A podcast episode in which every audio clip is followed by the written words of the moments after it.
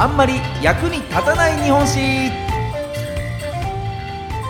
この番組は歴史大好き芸人僕シロップ純平が歴史上の人物や出来事の中で多分テストにも出ない知っていても誰も得しないそんなエピソードをお話しする歴史バラエティ番組です。さあ今週ご紹介するのはこちらの出来事。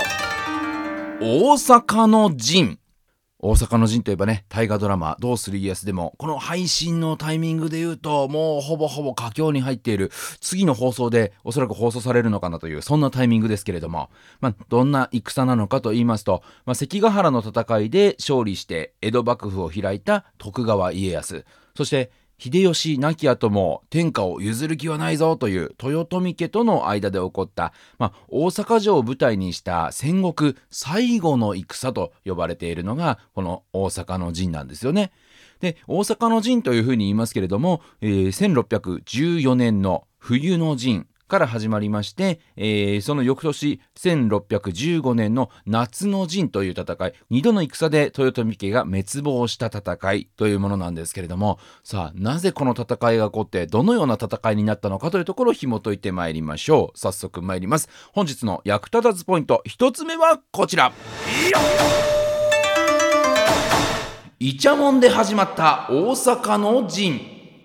こうなんとなくねこう一般的に学校で習っただけだよっていうぐらいのね感覚で言うとイメージとして関ヶ原の戦いに勝った家康が天下をそのまま取りましたよっていうふうに思われがちなんですけれどもそもそも関ヶ原の戦いというのはこの番組の中でもご紹介してきましたが豊臣政権の中で力を持っている石田三成と、えー、徳川家康がこうどっちが主導権を握るかというね、争い。えー、だから、内輪もめ、もうあのー、チームの中でどっちがリーダーになるかを決めようぜっていう、そういう戦いだったわけですよね。勝利した家康はね、こう、征夷大将軍にもなって、確かに主導権を握って、こう、リーダーとしてね、存在はしてたんですけれども、あくまでこれは、秀吉の息子である秀頼がまだ子供なので、成長するまでの間、家康が政治を代行するよっていう形で、こう、天下を治めるというふうになっていたんですね。なのでこの時点ではまだ豊臣の天下をこう家康がワンポイントリリーフで守ってましたよっていうイメージなわけですよ。先発はね、秀吉でしたと。で、先発でこうずっと試合を作ってきましたけれども、一旦ちょっとリリーフで家康が投げますけれども、最後、試合を締めるのは、ね、秀吉の息子である秀頼ですよっていう暗黙の了解になっていたわけなんですよね。ただ、家康としては、せっかく手にした権力をこれ手放したくないと。せっかくね、こうマウンドに上がる機会をもらったんだから、もう徳川家で試合を締めたいんだと。豊臣のね、えー、ピッチャーにはもう任せたくないんだというふうにね、思いまして、えー、息子の徳川秀忠、ね、息子の秀忠に将軍の座を譲ることにしたんですね。でこれ、ね、なんで家康がそのままやらないで譲っちゃうのっていうところですけれどもこう将軍である自分家康がそのまま将軍で居続けてその後、ね、将軍のまんま死んでしまったら次誰に継がせますかっていうのがちょっとふわっとするんですけれどもまだ自分が生きてるうちに、ね、家康生きてるうちにはい次の将軍はもううちの息子にやらせますよっていうのでもう継いでしまうとあ将軍職っていうのは徳川家が代々継いでいくものなんだなという慣例を作ることができるわけですよね。まあそうすることで権力を他に渡さない。あくまで徳川家がずっとこの立場を守り続けていくんですよっていうのを世に知らしめたのがこの家康から秀忠へのこう将軍職の代替わりということだったんですね。なのでそれを見ると豊臣家としてはね、あれ？え、徳川さんとかね、代々徳川でやってこうとしてません？あの、あくまでワンポイントリリーフだと思ってたからね、あの、豊臣の方に帰ってくると思ってたのに、これ政権返す気ないですよね。っていうことで、豊臣と徳川、揉め始めてしまうんですね。で、これって今の感覚で言うと、家康がね、こう欲を出してきて、ね、あの、豊臣政権だったのにそれをなんか横取りしてずるくないっていうふうに思っちゃいがちなんですけれども、まあ、これって時を遡ってね、信長が死んだ後に、信長の子を差し置いてね、秀吉が天下を取った。これとあんまり変わんないですよね。ね、織田家が代々継いでいくのかなと思ったら、なんかうまいことを取り入って入ってきた秀吉がこう自分の天下にしてしまった。その秀吉が死んだ後、豊臣家で回していくのかなと思ったらうまいこと入ってきた徳川、家康に、えー、天下を取られてしまった。これってだからなんか家康ね、狸親父とか言ってね、こうなんかずるいんだよな、みたいな感覚結構あったりもするんですけれども、うーん、こういう流れで考えると、誰がずるいとか、誰が正しいとか、そういうことじゃなく、歴史ってそういうもんなんだろうなという気はしますよね。で、まあちょっと話を戻しますけれども、えー、徳川と、えー、豊臣の関係が悪くなっていった中で、えー、ある事件が起こるんですね。それが、宝光寺証明事件。というね、えー、まあ、宝光寺というお寺の、あの、鐘ありますね。その鐘が起こした事件なんですよね。えー、秀吉の息子である秀頼が、こう、お父さんの供養のためにね、まあ、宝光寺ってお寺を、まあ、再建しようということで、まあ、ちょっと地震かなんかでね、あのー、ちょっとダメになっちゃってたので、それでま、再建しようということで、その時に、お寺の鐘を作ったんですね。あの、ゴーンってつく鐘ですよ。あれを作ったんですが、そこに文字を刻んだんですね。たくさん文字を刻んでるんですけども、その中で、国家安康、君臣崩落というね、えー、四字熟語それぞれ2つね、えー、書いたんです。で、その国家安康っていうのは、まあ、国家、国が安らかになり、で、君臣崩落、ね、君主も家臣もみんながこう豊かにハッピーになりますようにっていうね。だからもう、みんなハッピーだったらいいよねみたいな、そんなノリの文章を書いたわけですよ。で、そうすると、ね、別にいいことじゃないと。全然いい、いい内容のこと書いてるなっていうふうに思うんですけれども、この漢字の並びが問題だったということなんですよね。えー、あの、家安康、漢字にしますと、国に家に、え、安いに、え、健康の康で国家安康。この文字の並びを見ると、家康はですね、あれと。国家の家は家康の家だろ安康の康は家康の安だろあれ、国家安康っていう文字で、家康っていう文字入ってるけど、その家康って文字の間に安全の安入れて、俺の名前分断してねえかってっていう風に言い出したんですね。確かに家康という文字が入っているんですが、その家康の文字の間に安という字が入っているので、家康の文字が切られてしまっているということで、で、対して、君臣崩落。これはね、えー、君、ね、僕とか君の君ですね。に、えー、家臣の臣に、えー、豊臣の豊に、えー、楽しい。というので、君臣崩落。これって、ちょっと逆にはなってますけど、君臣崩落のね、真と法の部分、この部分で、豊臣の文字が連続して入ってるじゃないかと。そしてなんか楽しいみたいな。なんだと。これなんか豊臣の家また再興してなんか楽しくやろうぜみたいなそういうことじゃねえのかっていうことで、ね、家康を亡き者にして豊臣の世にしようぜっていう意味なんじゃないか完全に俺のこといじってるよねっていうことでイチャモンをつけてきたと。で、そのイチャモンのせいで、え大阪の陣という大きな戦に発展したというふうに言われてますけれども、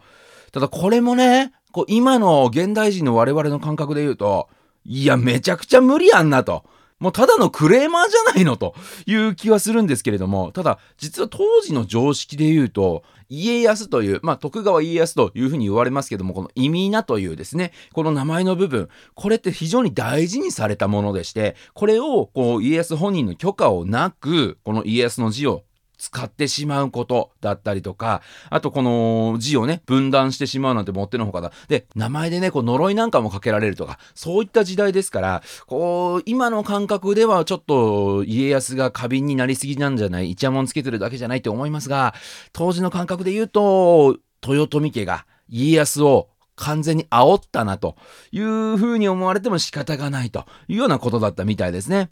で、家康もね、あの、もちろん自分の天下にしたいというふうな思いはあったと思いますけれども、あくまで豊臣家を完全に滅亡させよう、ぶっ潰そうっていうところまでは考えてなかったんじゃないかなというふうに思うんですよね。なので、この大阪の陣が始まる前に、まあ、こうこうこういう条件を飲んでくれれば、揉め事も一旦収めましょうよとか、いうふうに提示はしてるんですけれども、まあ、それをことごとく拒否したのが、えー、豊臣家というところで、やっぱりこう僕の感覚ですけども、ね、その世の中の流れとしては徳川家がもう力をつけてきてると。中で、えー、世の中の流れに逆らって、いや、まだまだ豊臣の時代なんだよっていうことでね、ちょっと豊臣が変に意地を張って怒ってしまったのが大阪の陣だったんじゃないのかなというふうに思いますね。まあ、今の世の中でもね、こう世代交代の時に、まあ、例えば創業社長がね、退いて会長とかになって、で、代替わりをしたのに、なんかいつまでもなんか幅利かせて、ね、社長の自由にやらせてあげないよみたいなね、会長が常になんかこう、俺が、俺が取り仕切るんだよみたいな、えー、それでなかなかこう、圧力が生まれちゃって、会社のね、こう、生まれ変わり、代替わりがうまくいかないよみたいなパターンってよくありますけれども、ちょっとそれと同じようなことなんじゃないかなと。なので、こう、うまく世代交代を認めめられなかったという、こう、豊臣家がちょっと意地張っちゃったのかな。そしてそこに対して、だったらやったるわってなってしまった徳川家。えー、この二つが激突したのが大阪の陣なんじゃないかなという気がしますね。じゃあ続いて参りましょう。役立たずポイント。二つ目はこちら。お堀が勝敗を左右した大阪の陣。まあ、これも非常に有名なお話ではありますけれどもね、えー、実際にこう大阪冬の陣と呼ばれる戦が始まりましてで戦力は徳川方がおよそ20万で豊臣方がおよそ10万という軍勢ですからもう圧倒的に徳川が人数も多いよということなんですがこの有利だったのは人数の多さだけではないんですね。こう内情、この軍の内情も随分と違いがありまして、徳川方というのは関ヶ原以降も続くこう大名家がね味方になっているのに対して豊臣方というのは関ヶ原の戦いで敗れてしまって、えー、領地を減らされてしまったお家からですねこうもうやむにやまれずリストラされちゃったりとかそもそも家が取り潰しになっちゃったみたいなそういう人たちの集まり。なのでの無職の人たちなんですね。なのでどこどこ家の、えー、家臣一団ですみたいな感じじゃなくてそれぞれが無職の個人浪人と呼ばれる個人の人たちということだったので徳川方はチームとして機能するんですけれども豊臣方はそれぞれ個人で活動しているので、連携が取れなかったと。これがまたね、豊臣方がこう、うまく機能しなかった理由の一つなんじゃないかなという気がするんですよね。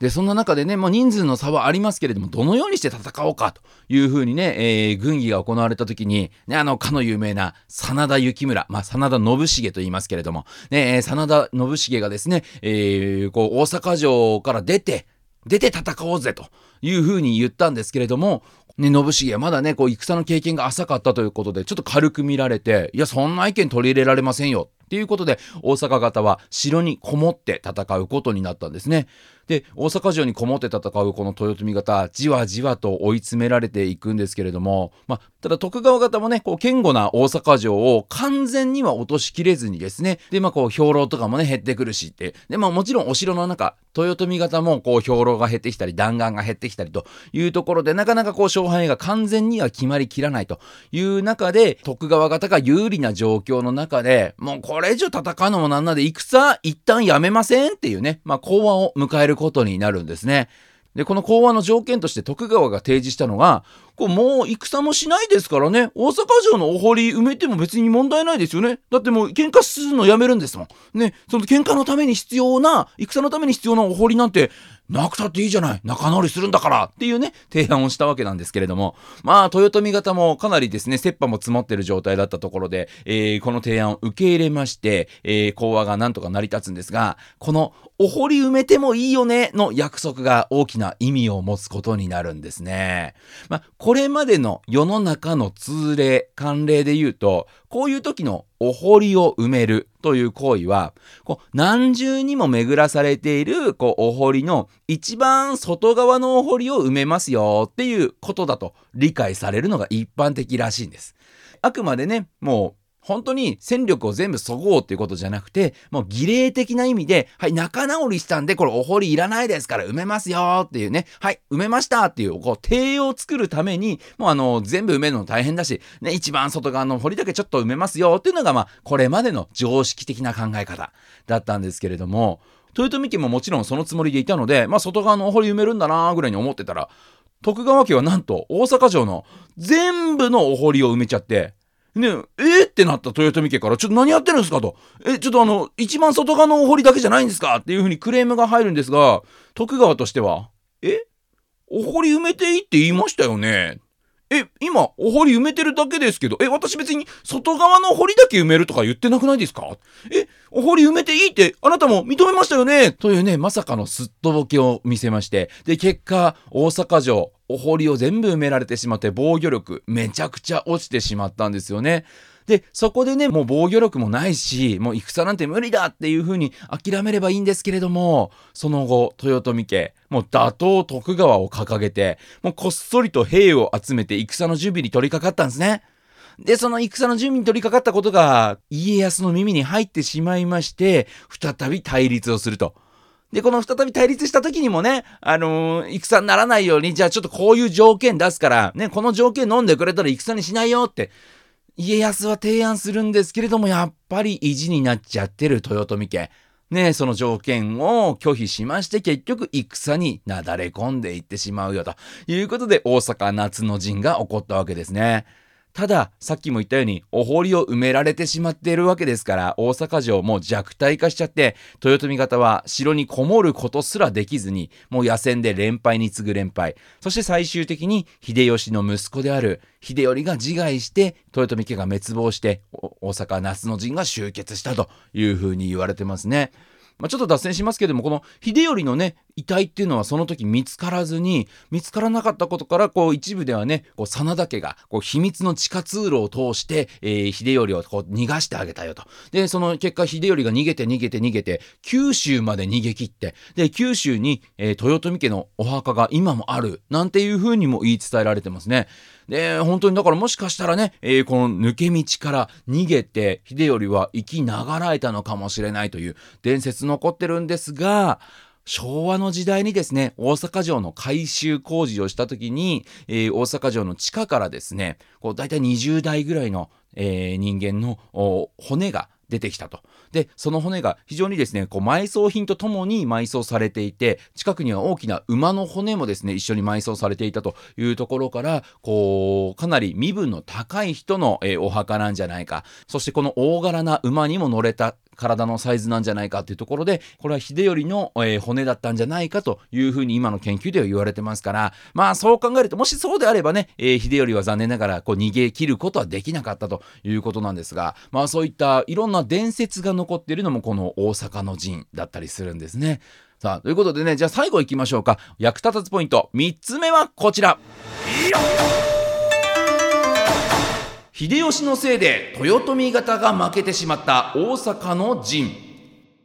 ね、これどういうことだろうと。ね、秀吉のせいで秀吉の豊臣家が負けちゃったと。これどういうことなんだろうということなんですけれども、ままずちょっと時を戻しますが、秀頼、ね、えー、秀吉の息子、秀頼が生まれてすぐに、秀吉は死んでしまってるんですね。えー、なので、自らの人たらしの術とかね、戦の仕方みたいのを、ちゃんとこう、秀頼に受け継いでやることができなかった。っていうのが、またこう、豊臣政権が長く続かなかった一つの理由なんじゃないかなという気がするんですよね。あとこう、ブレーンに恵まれなかったというのも、ちょっと残念な、えー、秀頼のね、えー、一面なのかもしれません。で、秀吉の代だとね、えー、本当にこう、たくさんの優秀なブレーン、ね、えー、黒田官兵衛とかね、竹中半兵衛とか、そういったこう、いろんな優秀なブレーンに囲まれていたんですけれども、で、秀頼はというとね、あの、もう、お母さんである淀殿がね、なんかもう、ああしなさい、こうしなさいってね、なんかもう全部決めちゃうような、ちょっと教育ママタイプなね、感じで、そ、そこにちょっともう左右されてしまう部分がありましたし、ね、さらにその側近になってくる、こう、大野春長というね、えー、そういった人物もいるんですけれども、これがまたね、あのー、淀殿とね、できてたんじゃねえかっていうね。で、なんだったら秀頼のお父さんは、本当は秀吉じゃなくて、この大野春長なんじゃないかという説とかもあるような、そんななんかちょっと、ドロドロした感じのね、そういった人たちが周りを固めちゃってますから、なかなかね、こう、戦術、戦略、そういったところにまでですね、こう気が回るよとか力があるよっていう、そういう人が集まりにくかったというところはあるんでしょうね。で、もう一つね、えー、豊臣方が負けてしまった大きな理由として、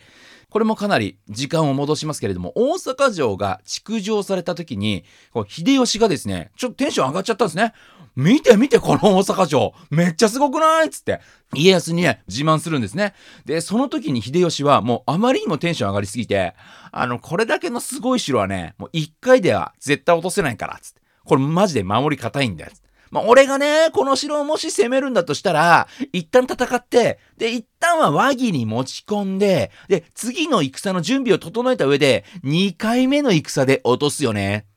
ってドヤ顔で家康に語ったと言われてるんですね。あれこの戦術どっかで聞いたなと。そうなんです。大阪の陣が一度冬に戦って、えー、講和、和議を挟んで、そして夏の陣で戦って落ちたと。で、2回で攻め落としてるというのが、これ家康考案の作戦ではなくて、秀吉がね、自分の城をもし落とすならこう落とすよという風に漏らしてしまった。その秀吉の作戦を現実のものとしたのが家康だったと。つまり秀吉は自らのアイディアで建てた城を自らのアイディアで落とさせてしまったということになるんですよね。なので、これは完全に秀吉のせいで豊臣家は滅んだというふうに言っても過言ではないんじゃないかなという気がしますね。まあこうしてね、えー、大阪の陣が終わって、えー、ようやく徳川の時代ということになりますけれども、ね、こう考えてみると、織田信長のね、えー、政権も長くは続かずに秀吉にとって変わって、で、秀吉からまた続かずに家康の時代にとって変わったんですが、家康の時代っていうのは、ね、徳川家の時代っていうのは260年も続くわけですよね。なので、こう、天下を取るということももちろん大変なんですが、天下を守り続けることっていうのが相当難しいんだなということですが、その難しい守り抜くということができたのは、やっぱりこう、家康が長生きしたからこそ、ね、えー、信長とか秀吉のやり方というのを全て吸収して見て学ぶことができて、そして秀吉のね、あの、えー、城を落とすためのこうアドバイスというのもしっかりと覚えてて実践できたみたいなところ。なので家康はね、長生きした分、いろんな経験値をたくさん積むことができたおかげで、長い政権を守るための知識ですとかアイデアというものがたくさんあったからこそ、徳川の時代というのが260年も続いたということなんじゃないかなと。で言うと結局突き詰めていくとね天下を取るためにそして天下を守るために一番必要だったのは長寿つまり健康だったのかなという気がしますね。本当に健康オタクとして知られる、えー、徳川家康ですからもう本当にこの健康オタクであったがためにこう天下を取ってそれを守ることができたのかもしれないなということを感じますね、まあ、そんな戦国最後の戦い大阪の陣を今日はご紹介しました。また来週お耳にかかりましょう。さよなら。